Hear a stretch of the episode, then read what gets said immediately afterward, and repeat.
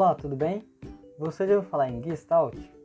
Quem estuda arquitetura, design gráfico, publicidade ou psicologia certamente já deve ter ouvido falar na teoria e nas leis da Gestalt.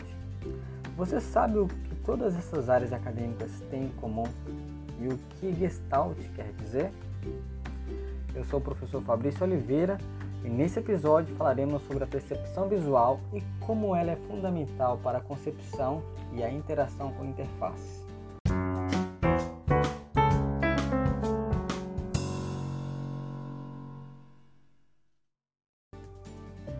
O sistema visual humano ele é organizado nos níveis neurosensorial, perceptivo e cognitivo.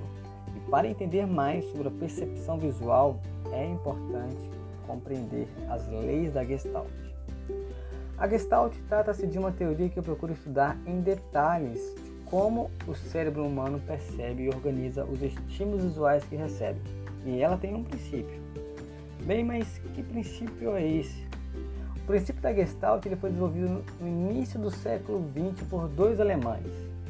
Eles observavam que a mente humana tem um comportamento bem padronizado ao perceber as formas vistas nos objetos, também nas pessoas e nos cenários. Na verdade, é em tudo que enxergamos. Os gestaltistas afirmam que ao receber um estímulo visual, o nosso cérebro não recebe uma excitação sensorial isolada, mas sim vários sinais complexos que agrupam todas as características que consideramos semelhantes somando rapidamente todas as partes do item que viu.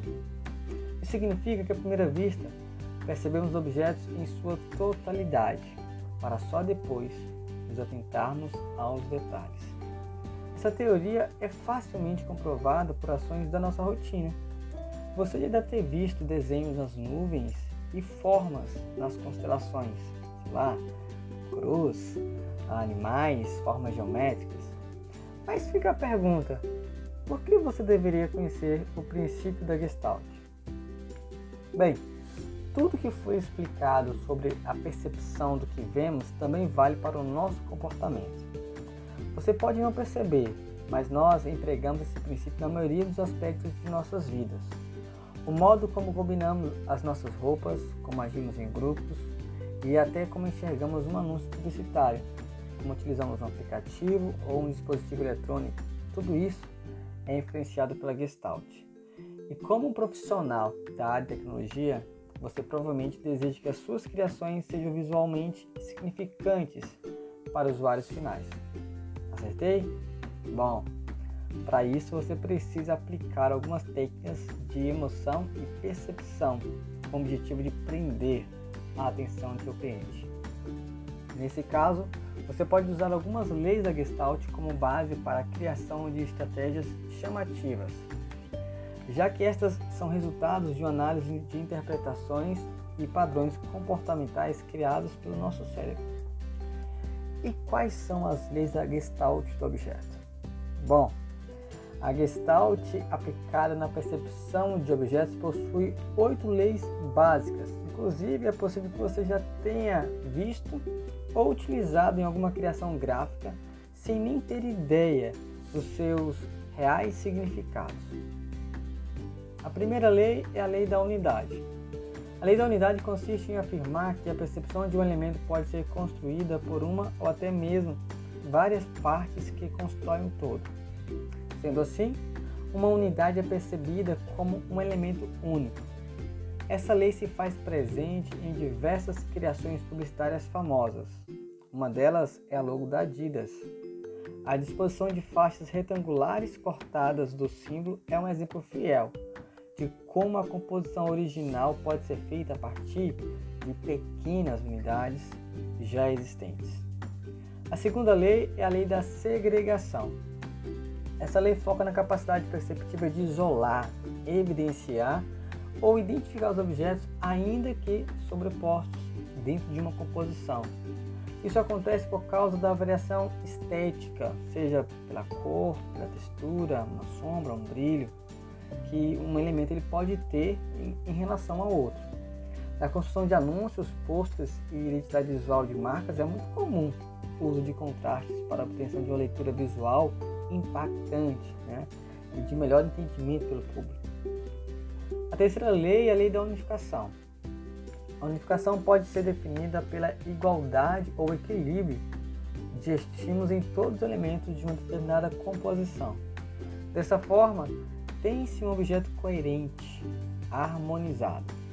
Exemplo: as mandalas, elas são exemplos desse tipo de lei. Eles utilizam uma proporção balanceada de proximidade e semelhança para criar a imagem de um todo harmônico e agradável aos olhos. A quarta lei é a lei do fechamento. Essa é uma das mais aplicadas leis da Gestalt. É possível encontrá-la em diversos logotipos famosos, exemplo, Carrefour, BNCC, Johnny Walker, entre outros.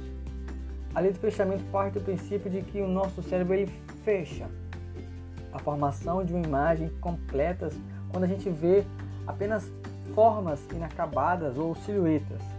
Isso significa que, ao deixar a mente se guiar pela continuidade de uma forma, ele é capaz eh, de prever toda a sua estrutura sozinha.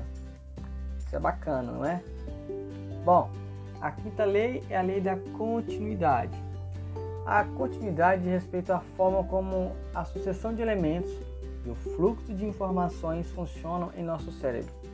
Ela representa ainda a tendência de que objetos acompanhem outros no sentido de alcançar uma forma, seja pelo uso de cores, volumes, texturas uh, ou formas né, que estejam estruturalmente estáveis.